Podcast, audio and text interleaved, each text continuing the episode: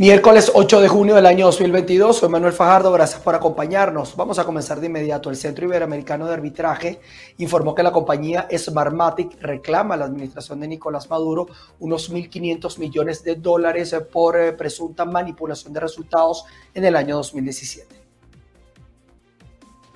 A través de un arbitraje, la multinacional británica SGO Corporation Limited presentó una demanda de arbitraje de inversiones contra Venezuela debido a un presunto fraude electoral en julio de 2017, donde se eligió a la Asamblea Nacional Constituyente. El sistema de votos fue proporcionado por Smartmatic, empresa que es parte de la multinacional británica.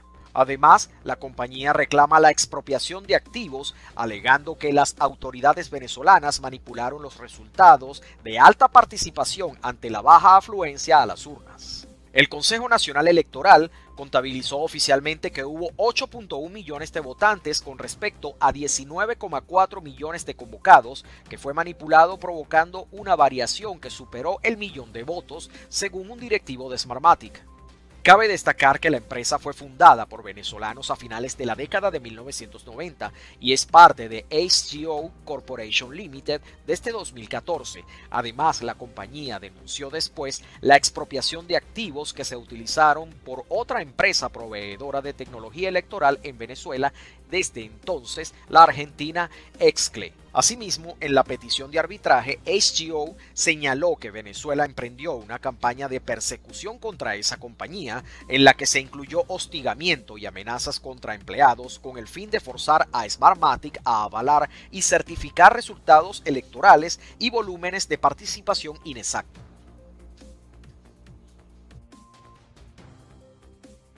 Los líderes de distintos partidos de oposición rechazaron la detención por parte de Polichacao de jóvenes que manifestaron el día de ayer de forma pacífica y exigieron su liberación inmediata. Sí, hacemos este contacto desde la Plaza del Indio en el municipio de Chacao, en donde dirigentes de la oposición realizan una protesta para exigir la liberación de los jóvenes detenidos durante el homenaje a Niomar Lander.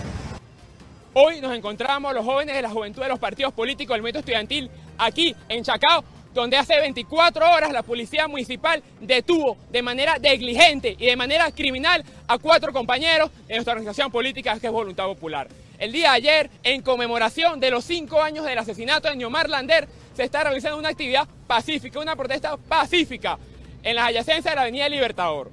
Al terminar esta actividad, nuestros compañeros se montan en una unidad de transporte público y se dirigen hacia sus hogares. Esta unidad fue interceptada por funcionarios de la policía de Chacao, de los cuales bajan a nueve, a nueve ciudadanos, y los cuales son trasladados a la sede principal de la policía de Chacao, siendo este ente entregándolos al Grupo de Operaciones Estratégicas, el GOES. Y aquí hago un llamado a Gustavo Duque y a la policía de Chacao. ¿Cómo es posible que ustedes entreguen a estos jóvenes a cuerpos de seguridad que están denunciados por violación de derechos humanos? Este mismo cuerpo que asesinó a Fernando Albán lanzándolo a un piso 10, los mismos que asesinaron a Neomar Lander y a cientos de jóvenes en todas las provincias de nuestro país. Aquí hay que recordar por qué, por qué estamos acá. Neomar Lander fue asesinado y nuestros jóvenes están haciendo una actividad pacífica conmemorando los cinco años de su fallecimiento. Exigimos su liberación, exigimos que sean liberados de manera inmediata. Ellos no realizaron ningún tipo de vandalismo, tal como quiso decir Gustavo Duque en sus redes sociales. Ellos se comportaron de manera pacífica y no realizaron ningún acto de alteración al mural de Ravelo y tampoco a ningún ente, a ningún espacio del, municipio de Chacao. Aquí seguimos en la calle, seguimos con fuerza, seguimos con fe, seguimos con compromiso. Si meten preso a uno, que metan preso a todos, pero aquí seguimos firmes, aquí seguimos con fuerza y con compromiso por la voluntad de todos los jóvenes de este país. Aquí no va a haber no, que nos calle la voz, aquí no, no puede ser posible que un mal llamado alcalde de oposición entregue a los jóvenes y entregue a quienes pensemos distinto. Basta ya de tanta injusticia y basta ya de la persecución a quienes pensemos distinto a la dictadura que está en Miraflores. Estas fueron parte de las declaraciones de David Caponaza, dirigente juvenil de Voluntad Popular, quien hacía responsable al alcalde de este municipio, Gustavo Duque, por haber presuntamente entregado a los jóvenes que participaban en el homenaje a Neumar Lander el mediodía de ayer a los cuerpos policiales del Estado. Desde Caracas, Venezuela, María Alejandra Silva.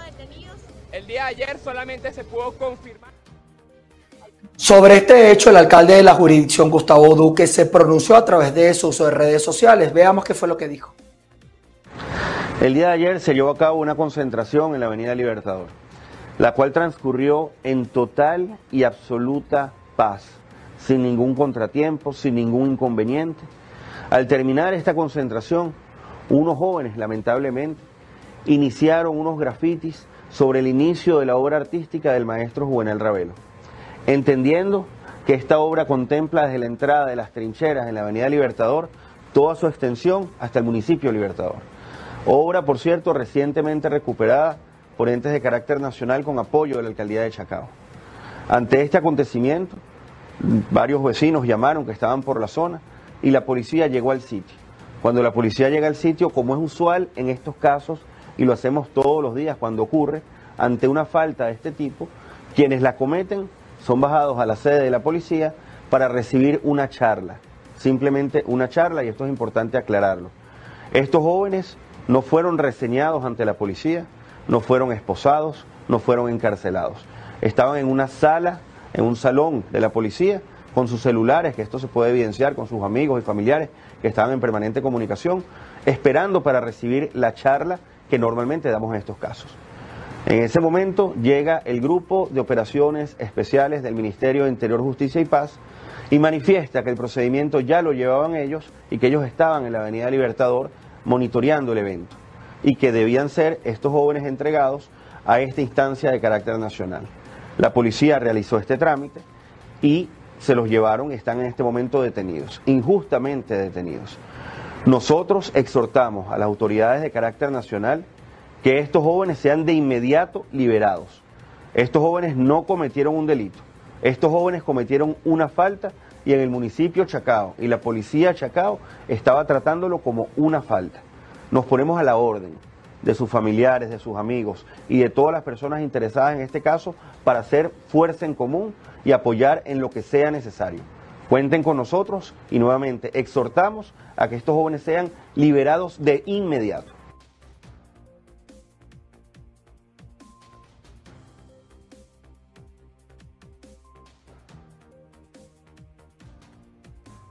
Denuncia la muerte de cinco neonatos en el hospital de Valera. Indica que las posibles causas por, eh, son presuntamente por contaminación, al no darle atención en todo el proceso de gestación. Saludos, hacemos este contacto desde el estado Trujillo. El representante del Sindicato de los Trabajadores de la Salud se pronuncia ante lo que fue el fallecimiento de cinco neonatos, hechos que ocurrieron el fin de semana en el Hospital Central de Valera. Vamos a escuchar las causas presuntamente por las que ocurrieron. Hay una alerta por fin de semana, pues el día viernes hubieron cinco neonatos fallecidos pero deben de verificar y averiguar realmente lo que sucede. Sabemos que Ahí no es que llegaron deteniendo a todo el mundo, mandando a todo el mundo preso por la cantidad de niños fallecidos. Sabemos que hay que alertar y revisar legalmente los neonatos fallecidos, pero ¿qué tiene que suceder ahí? Hay niños que nacen pesando un kilo, ¿verdad? Hay niños que pues, nacen por problemas respiratorios, ahí hay niños que se están contaminando también. Ellos tienen que ponerle su parte y, revisar legalmente lo que está sucediendo y ponerle una coto o, ya un paradito a la gran cantidad de niños fallecidos. Eh, tienen que revisarse y por lo tanto pues yo le hago un llamado, señor gobernador. También este, se tiene que revisar muchas cosas y por lo tanto yo no solamente viene sucediendo ahorita, hace años viene sucediendo la cantidad de niños fallecidos. Hay mala praxis médica en estos casos. Algunos familiares indicaban que eh, las mujeres llegaban para que les hicieran cesáreas y las ponían a realizar su proceso de parto. Bueno, yo creo que sí la hay, sí la hay. Eso lo sabemos, pero tienen que verificar legalmente las historias, revisar cómo viene ese niño neonato, si legalmente en la historia existe que hay que ser cesárea. Eh, ahí el culpable es el, médico que recibe, pero no el personal de enfermería, no es el personal de, limpieza, no es el personal de, vigilancia, como viene sucediendo. También queremos hacer esto a costo a de que realmente el pueblo sepa la realidad de lo que viene sucediendo. En los hospitales no hay nada. Familiares de los neonatos fallecidos acudieron hasta las instancias del Cuerpo Científico Penal y Criminalístico en el estado Trujillo para realizar sus denuncias ante lo que ellos indican que fue eh, mala praxis médica ante la atención de las parturientas. Esperemos que este medio realice sus investigaciones y den con los responsables. Es la información que tenemos en el estado Trujillo, reportó Mayra Linares. De acuerdo a datos de la Cámara de Comercio en el estado Lara, al menos un 40% de los comercios en Barquisimeto han cerrado al no poder cumplir con el pago de los tributos al municipio de Ribar. Muy buenas tardes. El pago de los tributos se ha convertido en una nueva lucha que deben emprender los comerciantes para poder seguir con sus puertas abiertas. En el caso del Estado Lara, el CEMAD ha realizado duros operativos en donde varios establecimientos han decidido cerrar sus puertas al no poder cumplir con el pago al municipio. Nosotros pensamos que cerca de un 40 o un 50% de los negocios, en términos generales, eh, han cerrado, yo siempre lo he dicho, han cerrado algunos definitivamente, pero hay muchísimos que se han ido a la economía informal. O sea, cierran las puertas, pero del lado adentro siguen trabajando, bien por sistema de computación, o bien por teléfono, etcétera. Pero entonces eh, no, están siendo informales, están empujando esta gran cantidad de impuestos o alza de los impuestos a que nos volvamos informales. Y eso va en perjuicio de todos, o sea, porque no le entra dinero a la alcaldía, no le entra dinero al gobierno, no pueden hacer las mejoras a nosotros los ciudadanos y al final sufrimos todos. Cabe destacar que el pago de los tributos está anclado al valor del petro, algo que es fluctuante y por lo tanto los comerciantes no pueden establecer este monto dentro de sus presupuestos para así cumplir con el municipio. Conce Comercio ha sido bastante enfático al destacar que muchísimos establecimientos en el interior del país han decidido cerrar sus puertas precisamente por esta asfixia tributaria.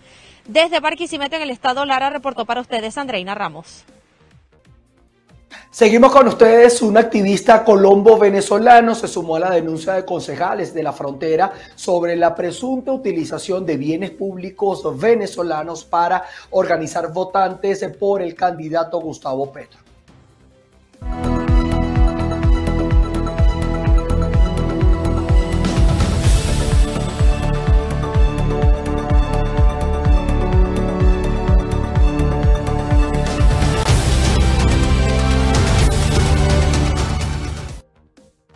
El ex candidato al Senado Simón Gamboa denunció la utilización de la Casa de la Cultura del municipio Pedro María Ureña en el fronterizo estado Táchira para el traslado y organización de votantes a favor del candidato Gustavo Petro para las elecciones del próximo 19 de junio. El uso indebido de eh, la Casa de la Cultura como un comando de campaña de Gustavo Petro y que no solamente se hace proselitismo político, sino también se organiza la movilización de este 19 de junio hacia la frontera ya esta situación había sido denunciada en las elecciones del Congreso, pero en esa ocasión con la participación de autoridades militares. Gamboa se sumó a este reclamo que también fue expuesto por los concejales de la zona Ángel Araque y Juan Taborda.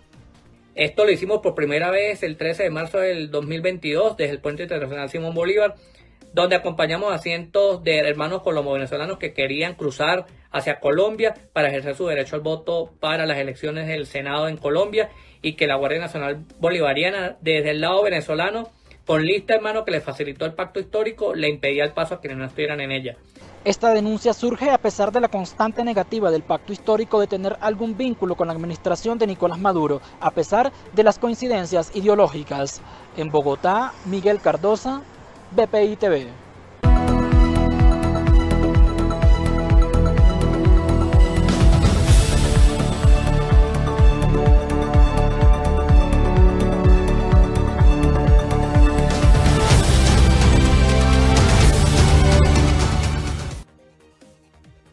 Les cuento que desde el pasado domingo se encuentra desaparecido un periodista británico y un indigenista brasileño quienes estaban realizando una investigación en ese país. Veamos el reporte. En medio de una fuerte presión local e internacional, este martes continuó la búsqueda del periodista británico Don Phillips, colaborador de The Guardian, y el indigenista brasileño Bruno Araujo Pereira, quienes se encuentran desaparecidos desde hace más de 60 horas en el Valle de Jabarí, una región de selva fronteriza con Colombia y Perú, donde ambos realizaban una investigación cuando se les perdió la pista. Funcionarios públicos de la estatal Fundación Nacional del Indio, FUNAI, realizaron igualmente este martes en la capital, Brasilia, una vigilia en la que criticaron, como lo han hecho otras organizaciones sociales, la falta de movilización y el envío de más efectivos para las búsquedas por parte de las autoridades. Bruno trabaja en la Unión Nacional Indígena en defensa de los indígenas de Valle do Javari, que fue la razón de toda su vida. Trabajó allí durante muchos años, sufrió muchas amenazas allí y continuó enfrentándose a estas. Tememos mucho que la gente haya cumplido con las amenazas que le hicieron. Estaban luchando por la integridad de esta tierra indígena, que es la tierra con el mayor número de indígenas aislados del mundo.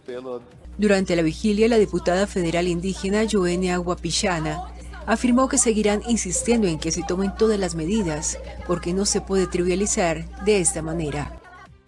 El Ministerio de Defensa comunicó que un helicóptero, dos embarcaciones y una moto acuática militar se sumaron a los efectivos del ejército para dar apoyo en la búsqueda ininterrumpida por las vías aérea, fluvial y terrestre de los desaparecidos, aunque sin informar el tamaño del contingente.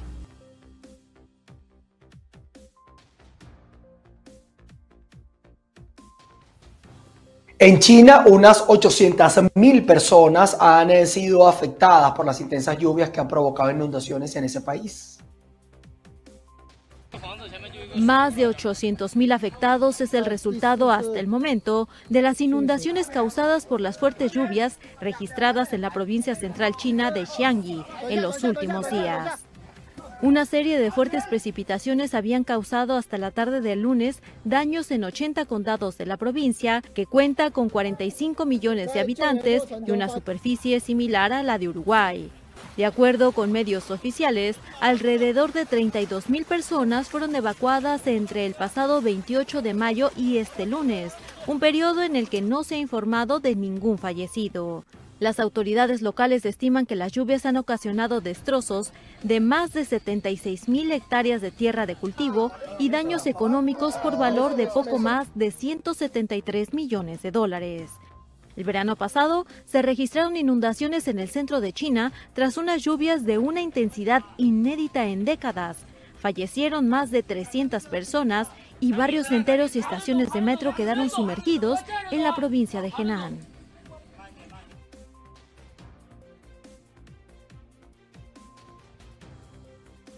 Con esta nota, nosotros finalizamos nuestro recorrido de actualización informativa a través de nuestra emisión meridiana. Estén pendientes eh, porque vamos a estar hoy llevándoles a ustedes parte de la inauguración de la cumbre de las Américas. Ya hoy el presidente de los Estados Unidos, Joe Biden, recibe a sus homólogos y empiezan una agenda intensa de tres días que por supuesto va a tener todos los detalles a través de VPI TV. Se les quiere. Chao, chao.